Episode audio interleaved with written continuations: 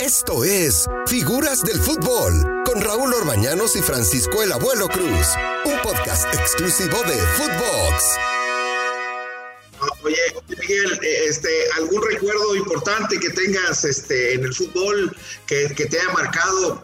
A mí hubo un recuerdo importante, el gol que narró eh, Raúl Orbañanos México, Canadá. ¿Qué recuerdo tienes de, de, fútbol? ¿Qué te ha dejado el fútbol como futbolista? Pues muchísimas cosas, la verdad. Sí. Estuve en la cancha en esa, en esa narración después de que la vimos narrar, nos vibra a todos, nos, nos, nos, pone la piel chinita, ¿no? La verdad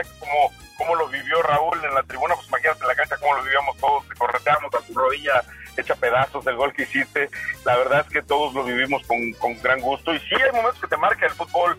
Yo creo que ese título en Monterrey con el Atlante eh, nos dejó también muy marcados porque la gente nos obligó a dar la vuelta olímpica en una cancha totalmente opuesta a lo que buscábamos nosotros, pero reconocieron el, el fútbol que habíamos exhibido en la cancha y eso me dejó muy marcado que la afición de, Monterrey, bueno, la, la regia de Nuevo León, eh, le gusta el buen fútbol, disfrutan del espectáculo y eso es lo que vamos a tratar de darle siempre a esta gente, ¿no? Oye, ¿qué, qué, qué? Ya, ya, no, ya no la, el, la herida, Raúl, tú y Miguel se pusieron de acuerdo para, para acordarse de ese partido. Bien el, jugó bien el Atlante. No, hombre, pues. Sí, pero tú eres atlantista y Miguel trae, trae muy buenos recuerdos del Atlante. ¿Y qué jugador se te complicaba más para, para, para como defensa, Miguel? Que, que, que, a mí, fíjate que se me complicó mucho, no sé, Raúl, eh, este eh, Cecilio de los Santos, ¿cómo, cómo era difícil driblar a Cecilio? A ti, Miguel, ¿qué delantero te complicó mucho? Sí, la verdad es que a mí me tocó marcar a muy buenos delanteros, pero siempre ese, ese duelo que me mandaba la golpe a marcar personal a Basay,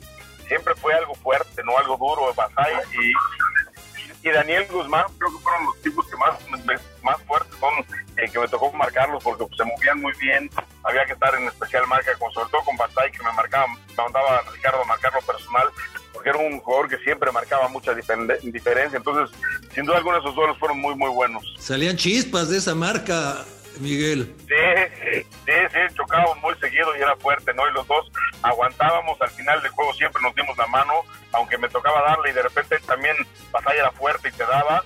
Nunca nos quejamos, siempre nos dimos con todo y luego nos dábamos la mano al final del partido. Miguel, Miguel, me encanta. Miguel es un líder, un líder, fuiste un líder dentro y, seguirá siendo fuera del campo. Miguel, eh, eh, una pregunta importante, dije que no iba a hablar, pero es, es importante esta pregunta. El Tata Martino, ¿qué te parece? A mí me parece que está haciendo un buen trabajo. La verdad es que de repente en México somos muy exigentes, pero ha hecho un gran trabajo. La verdad es que la, la, la, eliminatoria y la exigencia de, algunos títulos pues, tienes que dárselos, tienes que exigírselos al técnico mexicano, pero la eliminatoria va tranquilo, va como de repente dice, caminando a hacia el Mundial. Esperemos que siga así, es un técnico que trabaja. Yo siempre pensaré que el técnico de la selección tendrá que ser un mexicano, pero bueno, ya que está un argentino y que está haciendo las cosas bien, también hay que reconocer que están haciendo bien Yo estoy contigo, ¿eh? El técnico de la selección debería ser un mexicano. Ahora, si ya está este hombre, bueno, hay que apoyar y por el bien de la selección, pero debería de ser un mexicano el técnico de la selección, estoy 100% contigo. Y, y, este hombre está, ahora se acabó la luna de miel, porque con malos resultados en la Copa Oro, aquí nosotros, eh, la prensa, muchas veces no sabemos realmente eh, analizar, analizar, o somos muy buenos o somos un desastre. Exactamente, así de repente pasa y, nos en el otro canal, pero así ha sido, siempre. Entonces tenemos que entender como técnicos, tenemos que dar el resultado y la exigencia que, la silla te lleva a dar, ¿no? Y creo que hoy lo entiende Martino, que esta, esta silla es muy, muy exigente, ha estado en selecciones donde se le exige muchísimo y en banquillos donde la, exigencia es muy fuerte. Hoy entenderá que, pues sí, como tú dices, acabó la luna de miel y ahora tendrá que venir la fortaleza del equipo y de él para poder volver a, a tomar los resultados que nos lleven a estar tranquilos. Perfecto. Miguel, antes de irnos, una pregunta que no me quiero guardar. Eh, a mí me pareció muy exagerado que tú salieras de la selección por el problema que tuviste con Martinoli, cuando era tan fácil sentarlos y ponerlos a platicar y no llegar a tomar esa decisión que para mí fue absurda. Pues la verdad yo también estoy muy de acuerdo en eso, Raúl. Lo, platiqué con la gente antes, lo busqué y bueno, desafortunadamente perdí la cabeza. Y después cuando estábamos en plan, pues, se supone que iba a ser esa situación, pero bueno, tomaron su decisión, como siempre dicen, fue eh, un poco provocada por mí. Creo que los errores que he tenido no me los han perdonado, me los han cobrado y con pero bueno, pues a seguir trabajando, ¿no? Y a, estar consciente de uno tiene que estar concentrado y aceptar las críticas y aceptar muchas cosas y, seguir defendiendo a la familia que fue en el momento lo que defendía, pero consciente de lo que representas tú en el fútbol y lo que quieres transmitirle a la gente y tiene que ser más ecuánime uno. Dios te, bendiga, Miguel. Dios, te bendiga, Miguel.